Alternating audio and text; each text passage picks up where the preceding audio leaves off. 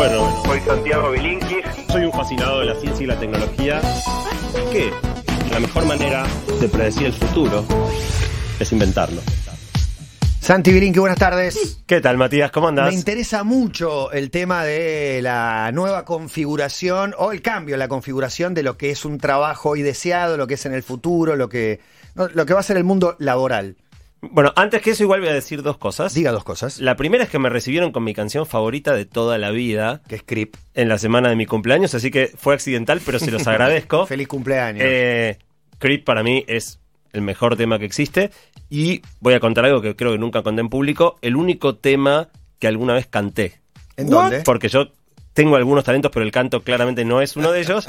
Si alguien quiere sufrir, puede ir a buscar en YouTube Santiago Bilinkis Ah, Creep. a YouTube? Lo subí porque lo iban a subir otros y dije, bueno, si va a estar subido, por lo menos lo subo primero yo. me cargo yo, ya no me puede Eh, decir nada si me cargo yo. Así que si alguien qui- quiere sufrir y escucharme cantar, ¿Sabes que es un cover? Santiago Bilinkis es un cover. es un cover. un poco de Me lo quisieron bajar en algún momento por tema de derecho de autor, pero lo expliqué que no, no estaba monetizando, no tenía publicidad, me lo dejaron, ahí está. Un poco de orgullito te da. Eh, me preparé mucho Para, para, para, para, lo que malo estamos que soy. escuchando Creep por Santiago Bilinkis. Me preparé mucho, tenía una muy buena pista de, de karaoke. Para, para que y está canté cantando. con, o sea, con público. ¿Estamos ¿eh? escuchando? Sí. No, no, no, olvidate. Sí, sí, sí. Sí. Escuchá, escuchá. Ah, acá soy yo, claro, te perdón. estoy diciendo. Es, es. Muy Está buena muy la bien, ¿eh? percusión con a latigazos. Buena versión. Tenía una muy buena pista de, karaoke y tenía mucho público, tenía 200 personas adelante, algunas jodiendo, haciéndose las groupies, el video quedó divertido. Fue, fue un lindo momento. Bueno, lo buscan en YouTube. La canta con una sonrisa, lo cual le hace más rara. Sí. bueno, segunda cuestión, eh, ya hay ocho Pará, hay charlas... que tener cuidado con poner creep en el fin de año. Tener cuidado Sí, porque... es- es bajón, es Sí, el bajón, es bajón. El. Perdón, sí. Mi otra canción que hubiera cantado es My Way. Mira. Oh, My difícil. Way. Bueno, En versión, en, en. Elvis, en versión Elvis decadente. Ah, bien. Elvis Gordo de Las Vegas. Sí. Bien. Elvis Gordo de la Pero Vegas. luqueado. No sé si tanto, Sí, pero. sí, la sé, no la sé si sé. tanto. Fármacos Sí. adentro, whisky, todo, todo mezclado. Bueno, hay ocho charlas online del último evento TDX Río de la Plata, incluyendo la de nu- nuestro querido Juancito Sclar. Está ya online para que la vean. Es hermosa.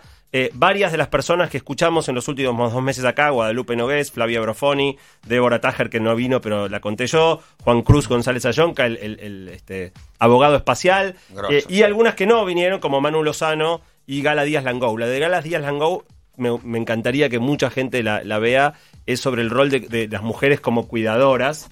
eh, y, y creo que vale muchísimo la pena Como verla. Todas- ¿en qué sentido? el, el rol desproporcionado que tienen las mujeres en el cuidado de los niños y el cuidado de los ancianos y cómo eso repercute en el armado de toda la sociedad. Es una charla hermosa. Y también está la mía. Claro. Mi charla está online desde hace dos semanas. ¿Qué es? Eh, ¿El futuro del futuro? No. no, no, no, no. Es eh, cómo las redes sociales eh, nos están niños, manipulando a todos, eh, en particular, digamos, a adolescentes y niños, pero, pero adultos también. Eh, que estoy muy contento con cómo quedó la charla. Tuvo mucha repercusión en las redes en estos 10 días que lleva online. Bueno, pero Eh, cómo te manipulan con las redes. Sí, bueno, alguien puso, vos sabés que el primer, el primer comentario en YouTube es qué paradoja llegué a este video gracias al, algoritmo Claro. de recomendación de YouTube, que es una de las cosas que la charla, la charla critica. Bueno, los que tengan ganas de ver, puse los links a todas, ya no existe más core.to. No, ¿Cómo que no? No, no extrañar. están dando, está roto, tal vez vuelva, pero entonces eh, puse todos los links en radio.bilinkis.com, los links a las ocho charlas para los que tengan ganas de ver, y si no, googleando las van a encontrar Bien. a todas, y seguro pongamos con, con Rose algunos eh, stories desde Basta Yeah. y mi cuenta con algunas de las charlas. Así que bueno, eso en cuanto a, a lo que pasó del evento, y ahora sí nos metemos de lleno en, en el tema que nos, nos compete. Saben muchachos que cuando hablamos por primera vez de este tema acá en la columna, pasaron ya seis años. Y cuando hace seis años hablamos de que la inteligencia artificial, que los trabajos iban a cambiar, la verdad que parecía un discurso delirante, porque no, no, no o se parecía veía... que iba a pasar en 20 años. O que iba, o que iba a faltar una enormidad y, y la gente veía esto con mucho escepticismo. Pero claro, vemos que el mundo cambia cada vez más rápido y el trabajo no, no es la excepción. Hoy se habla de esto por todos lados, hay cualquier cantidad de informes, notas periodísticas que hablan de cómo va a ser el, cambio en el mundo del trabajo. Y lo que va decantando no es tanto porque la gente tiene miedo a los trabajos que desaparezcan. Y si bien tal vez algún trabajo puntualmente desaparezca, lo que va a pasar no es en, en general que los trabajos no vayan a existir más, sino que van a modificarse. que por ahí la profesión o el oficio se llama de la misma manera, pero incorporando tecnología, inteligencia artificial y otras herramientas, la, la tarea es muy distinta o va a ser muy distinta a lo que era. Hay un, un informe que preparó el Foro Económico Mundial, eh, donde en definitiva lo que dicen es que el plazo es de cinco años. O sea, eh, Muy hace, corto. En cinco años vamos a ver muy grandes... para nuevos trabajos en cinco años. En Este, cinco ¿Estamos años hablando de países pensar- desarrollados No, con no, no, otra no. tecnología No, o, no, o el- rige el- para el- todo el mundo? De alguna manera nos iguala la- el acceso a la tecnología, ¿no? Te diría que no, que de hecho eh, es más vulnerable la situación de los países emergentes o, complicados ser mano de que de los países desarrollados. Vos fíjate que Estados Unidos está con el desempleo más bajo de toda su historia. Eh, porque tienen trabajos con, con menos grado de menos, auto- menos automatizables en un punto. Así que no, realmente no es un fenómeno del primer mundo, es un fenómeno de todo el mundo y te diría que si a alguno le patea más duro es a nosotros y no a Europa o, las grandes potencias. Eh, un dato clave es que antes, cuanto más tiempo llevabas haciendo tu laburo, mejor eras. O sea, adquirías experiencia y eso te volvía mejor para tu trabajo. Pero ahora que el conocimiento se desactualiza cada vez más rápido, en realidad, digamos, si pasó mucho tiempo y estás haciendo la misma tarea y no fuiste aprendiendo cosas nuevas, te desactualizás para tu propio trabajo, no Claro. para los que vienen, Claro. sino incluso para el que estás haciendo ahora. Y fíjate que esto se ve, no hace tanto tiempo atrás, los que teníamos más de 40, estábamos en una edad fantástica para laburar. Porque está- estás súper lúcido, estás- tenés muchísima energía, tenés década. experiencia. Y ahora, si te te quedas sin laburo después de los 45, se pone muy complicado. O sea, las Claro. empresas buscan toda gente joven. Y esto es porque la experiencia perdió valor eh, frente a la, actu- la actualización, a También- estar, estar actualizado. También los 40 por ahí en la etapa de- del pico económico por ahí en la vida de alguien y de golpe aparecieron, no digo que todos, pero muchos entre 20 y 30 con eh, aparecieron los millonarios de 20 años, los millonarios, etcétera, ¿no? que no existían hace 20 años. Antes era im- impensable, Impensado. era imposible. Algún deportista Eh, o algo así. Bueno, la buena noticia es que los mayores no estamos, con, los de 30 tampoco, ¿no? O sea, pero no estamos condenados a la desactualización. Y de lo que quiero hablar hoy es cómo podemos actualizarnos, cómo podemos prepararnos en estos cinco próximos años para que esta desactualización no, no, no, no nos cobre como víctima, no nos lleve puestos. Entonces, la primera buena noticia es que hay una solución y está a nuestro alcance. Bien.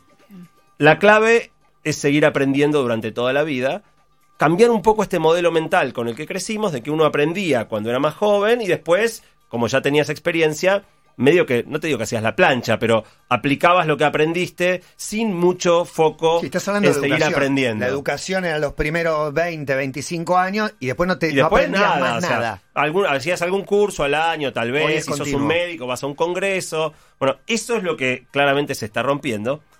Eh, y si vos le hablas a la mayoría de la gente de volver a estudiar, la gente piensa en la escuela y le agarra urticaria. Porque los recuerdos que en general tenemos de la, de la parte de estudio, ¿no? Por ahí sí, de la joda Sí, sí, con la amigos. escuela, la de- escuela. Ahora, cuando le hablas de estar sentado en un banco estudiando, a la mayoría de la gente no le trae buenos recuerdos. Y mi meta hoy es entusiasmarlos a todos con la oportunidad de volver a aprender Capacitate. y darles hermano. herramientas para que puedan hacerlo. Me encanta. Para serles franco, no vamos a tener mucho remedio, así que mejor que nos entusiasmemos. Sí, No, no, queda, O sea, no queda no otra. queda otra, O, pero- o te, pero- o te capacitas o estás afuera. o estás afuera, pero veamos el vaso medio lleno, porque realmente espero convencerlos de que la oportunidad que tenemos por delante está buenísimo. Está buenísima. Por un lado, porque como grandes tenemos otros intereses, nos interesan más cosas en general de las que nos interesaban a los, a los 15 o 16, pero también hay muchas otras posibilidades. La, la tecnología abrió un abanico de posibilidades enormes.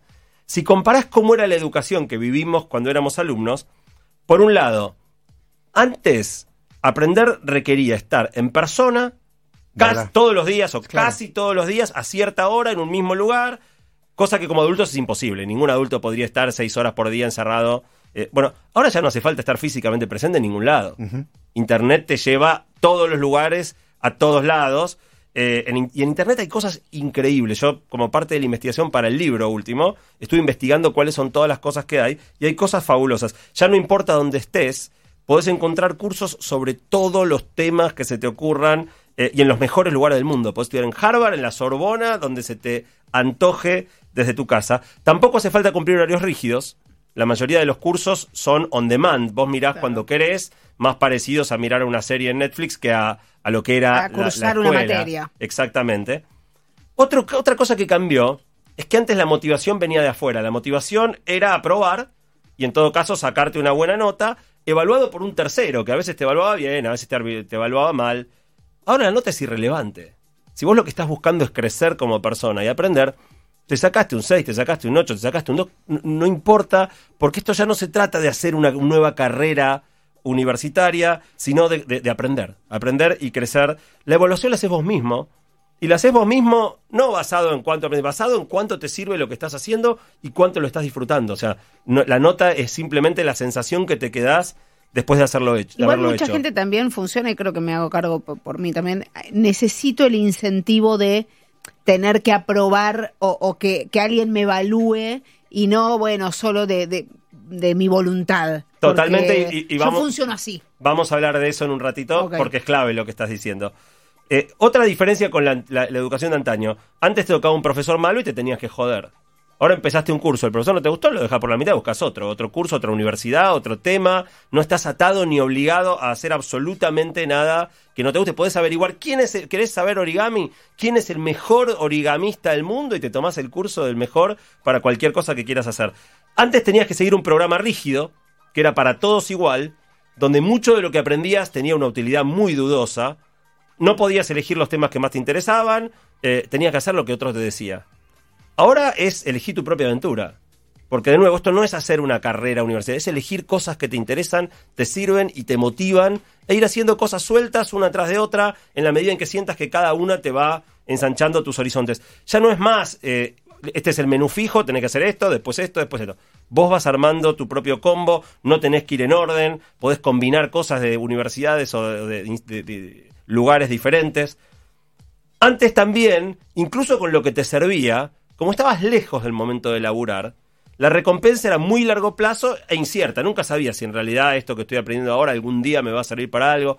Ahora que lo haces en el medio de la vida y en paralelo con tu laburo, muy rápido sabes si esto Claro, que estás aprendiendo, mañana en una de esas eh, pudiste hacer algo distinto, podés incorporarlo a tu práctica, conseguís un mejor laburo o un mejor puesto dentro del lugar donde estás laburando por algo que, que aprendiste. Toda esta cosa de que la recompensa llega mucho más adelante también se rompe. Y sobre todo, siempre hubo una desconexión muy grande entre la educación formal y el mundo laboral. O sea, cuando vos salís de la- del secundario, estás cero preparado para buscar laburo.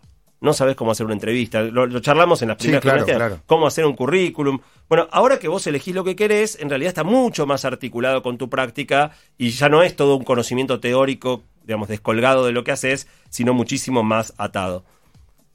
Para empezar, digamos, eh, los que estén escuchando digan, bueno, tal vez le doy la chance. Bueno, para empezar hay que tomar algunas decisiones. La primera decisión es qué querés aprender. Y esto implica pensar un poquito cómo crees que va a cambiar tu laburo y qué cosas por ahí vas a necesitar saber que hoy no estés sabiendo. El Foro Económico Mundial, en este mismo reporte que yo mencionaba antes, hizo una lista de las habilidades más importantes. Cita algunos conocimientos técnicos según qué laburo tiene cada uno, hay ciertas cosas técnicas que tenés que conocer. Una muy importante que es general es la familiaridad tecnológica. Tenemos que conocer de tecnología. Conocer tecnología no es saber usar Instagram. Los chicos que están todo el día con el celu eh, ha- haciendo TikTok y, y Instagram, eso no es saber usar No la es tecnología. tecnología. Programar, ¿qué sería usar? eh?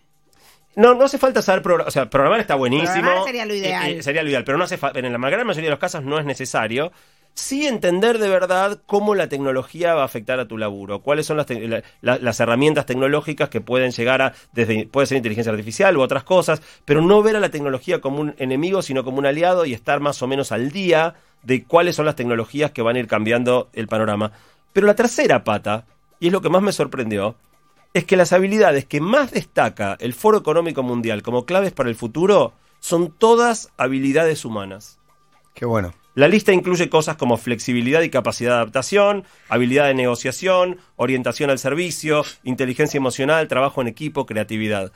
Que aunque pueden parecer más fáciles, en la práctica somos bastante más malos en estas cosas de lo que solemos creer.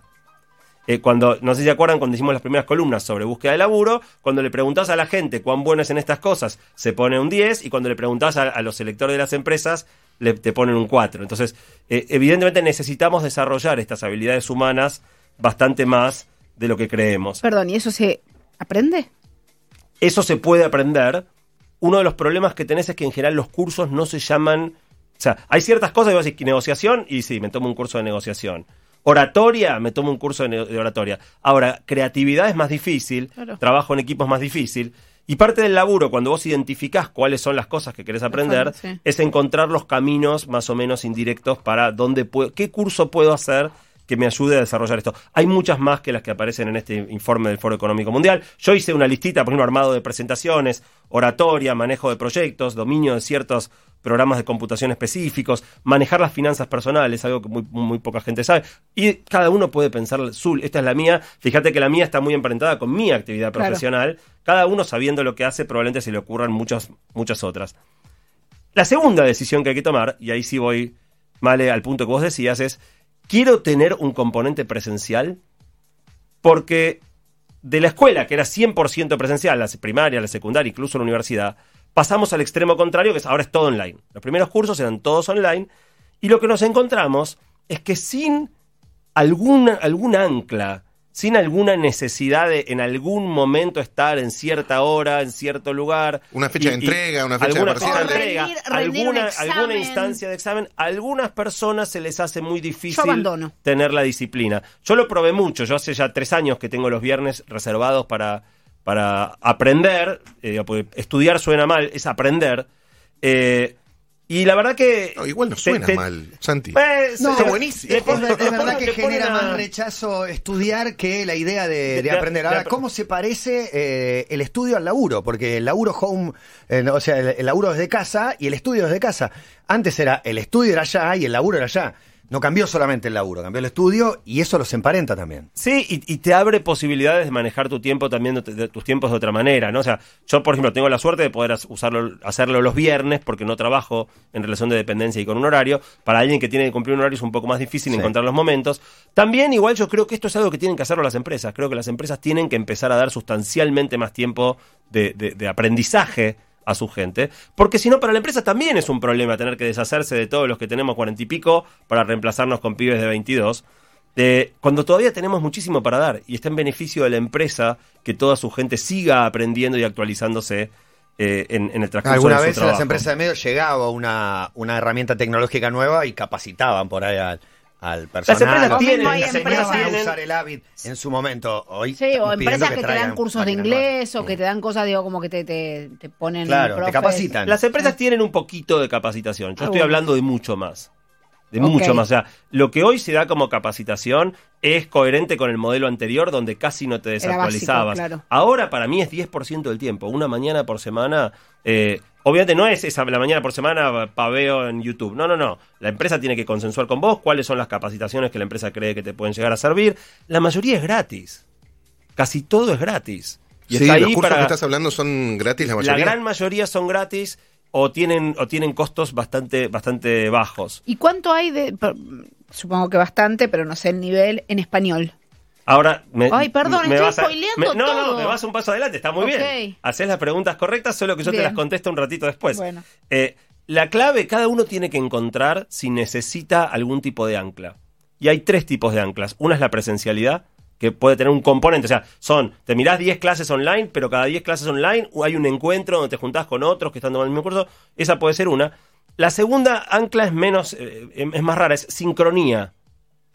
Está cada uno en su casa, pero todos al mismo tiempo y hay plataformas que te permiten interactuar en una clase virtual donde todos están al mismo tiempo, pero cada uno en su casa y también sirve como ancla. Y la tercera es la evaluación que, que a algunos les, les sirve. Cada uno tiene que evaluar si puede ir al modelo puramente free o necesita Ah, alguna de estas cosas. El siguiente punto, vale, muy bien, es en qué idioma quiero estudiar.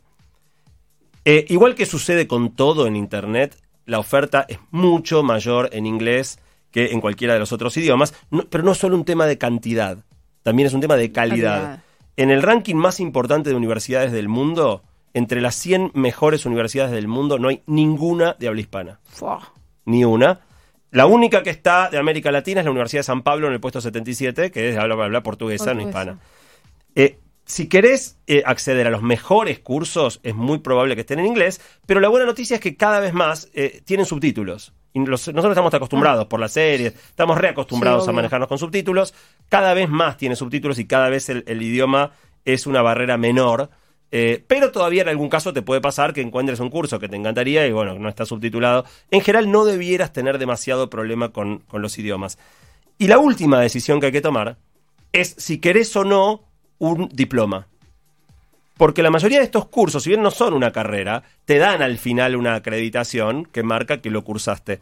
Lo que sucede, Diego me preguntaba si realmente son gratis. En general la mayoría, si no pedís el certificado, son gratis. ¿Te cobran el diploma? Pero te cobran el diploma. No es mucha guita, puede ir de entre 10 y 50 dólares, tampoco es Ah, tan ok. poco. Más el Son, pero son 30%. montos posibles. Sí. Eh, y, y igual si no querés el certificado, na- no pagas nada. Pero hay un certificado virtual, ponele, más allá del diploma. Te dan como un diplomita eh, di- digital, digamos. imprimítelo.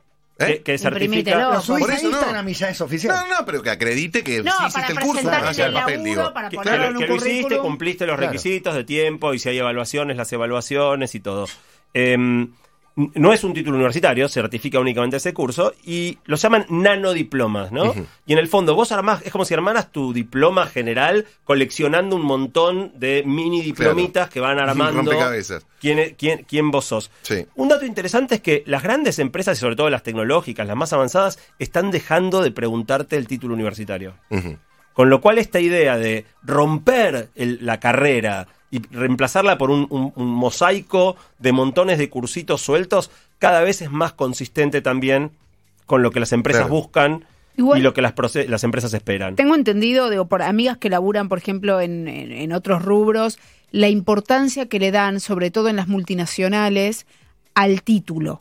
Digo, te pagan mucho más tu... digo, te, te puede, pu- podés cobrar un sueldo mucho mayor si tenés un título universitario que no. Por ejemplo, mi amiga no hizo la tesis y se la tengo que hacer porque me cambia el sueldo si lo hago. Bueno, eso, Claro. eso está pasando cada vez menos ok. y en realidad se está reemplazando por algo más jodido. Uh, Que es, porque cuando vos a alguien le subís el sueldo o le das un laburo mejor por tener un título, estás asumiendo que tener un título te hace una persona más idónea. Y hoy eso está bastante puesto en duda, sobre todo porque las carreras tienen tanto alejamiento con el mundo laboral. Entonces te digo, empresas como Google, empresas como Apple, empresas como IBM, hoy no te preguntan el título, te hacen evaluaciones como parte del proceso de selección donde tenés que mostrar que tenés lo que hace falta. Claro, en el caso de los programadores Eh, también te piden un par de lenguajes específicos. Te tiran tareas y no importa lo que te título, po- Sí. re- resolveme estos me, quilombos. me parece Y- mejor, en realidad. Totalmente, totalmente. Y te habilita a esto de, romper la idea de una carrera y reemplazarla por un, un montón de cosas. Ahora, lo que para mí es clave es que esto tiene que poder ser disfrutable. O sea, hay que lograr articular lo que necesitas aprender con las cosas que te motivan. Si no, volvés a la misma de estar como un garrón escuchando En cosas el que no te colegio, a mí me interesan. pasaba de hacer curso, no sé, hace un par de años hice un curso de guion. Y algún compañero, no, no lo hice. Yo lo que pensaba era, eh, nadie te está obligando. Claro. O sea, digo, como que hay una cosa también de, a esta altura de nuestra vida, digo, pensando en 40 y qué sé yo, si elegís hacer un curso y nadie te obliga, hacelo. No es en el colegio que te obligaban y no te quedaba otra que estudiar o, o machetearte. Totalmente. Bueno, y el último tema, antes de ir al cierre, es que mucho de esto se puede hacer desde el celular. O sea, obviamente para algunos es más cómoda la compu, pero prácticamente todas las plataformas y cursos están disponibles en el celular. Y muchas tienen incluso para que dejes bajados, como, como uno hace con, Bueno. con Netflix, de manera que no consumas los datos, sino cuando estás en tu casa o en algún Wi-Fi. lado que tenés wifi, te bajás las cosas y cuando vas en el bondi no estás gastando datos. Entonces, eh, te permite aprovechar un montón de tiempos. No sé, vos vas hoy a la sala de espera de un médico y están por ahí todos paveando con algún jueguito. Esos pueden ser los momentos donde estás tranquilo, tenés ve- 20 minutos en medio te llame, nadie te interrumpe, o vas en el colectivo, o en el subte, o en el tren. Eh, No hay más pueden tiempo muerto, no hay más momentos. aburrimiento. Todos los momentos son aprovechables. Totalmente, y yo, pero si lo aprovechás para algo que te hace crecer, para mí está mucho mejor que si lo aprovechás para, para hacer un pasatiempo que como eso, hace pasar el tiempo, Sí, pero no igual te a deja veces nada. necesitas. Por supuesto. Sin para dejarme todo- jugar para al, al todo Candy su Crush un rato, no sé. Para todo su momento. Bueno, en conclusión, si a alguno de los que nos está escuchando le parece que no puede darse el lujo de perder tiempo de trabajo para aprender, para mí es al revés. Dado como está cambiando la, casa- la cosa, no podemos darnos el lujo de no dedicar tiempo a aprender. El esfuerzo es grande, sobre todo porque ya les digo yo que lo hago los viernes, mi cabeza no es la misma que cuando tenía 18, a veces tengo que rebobinar y mirar tres veces el, el mismo fragmento hasta que entiendo, pero el premio, el premio es grande. El premio es grande en el plano personal, que tiene que ver con seguir sintiéndonos actualizados y no cayéndonos del mundo, y en el plano profesional poder seguir accediendo a los trabajos más interesantes, más demandantes, en vez de que venga un chico con la mitad de nuestra edad y nos reemplace. Para terminar, ¿se acuerdan de la guía del estudiante? Sí, un ese, ese librote que, que, que, digamos, salía que cuando estabas terminando el secundario tenía recopiladas todas las carreras. Bueno, cuando yo me puse a escribir el- mi, mi último libro, Guía para, el- eh, Guía para sobrevivir al presente, escribiendo este capítulo, que es la base de lo que les conté hoy, se me ocurrió armar algo que sea la guía del estudiante adulto. Me encanta. Y me puse a recopilar cuáles son todas las cosas que existen. Bueno, no todas, pues son tantas que es imposible que estén todas, pero cuáles son muchas de las cosas que existen y diferentes variantes, diferentes estilos. Tenés desde estudiar en cualquier universidad, Harvard eh, o la Universidad Nacional de Quilmes, la que se te ocurra, pero también, por ejemplo, existen los mercadolibres del- de la capacitación. Donde, como el Mercado Libre, gente suelta, no es que es una universidad, gente suelta sube sus cursos y como tiene estrellitas de la gente, vos podés ver quiénes son Claro. los que más. entonces, hay un montón de maneras distintas Oferta de conocimiento. de acceder al, al conocimiento desde muchas variantes eh, o alternativas eh, diferentes. Bueno, escribiendo el libro me dediqué a recopilar bastante exhaustivamente cuáles eran todos los recursos, cuáles son gratis, cuáles no son gratis, qué- cómo se pueden usar.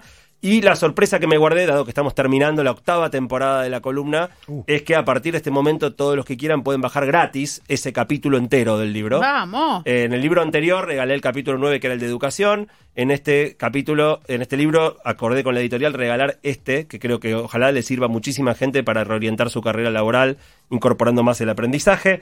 Así que todos los que estén escuchando y tengan ganas de bajarlo, armé una página que es sobreviviralpresente.com barra aprender sobreviviralpresente.com. Vamos, voy a ponerlo en un story. Le pedí a Rose que lo ponga en un story, en este en un story de basta.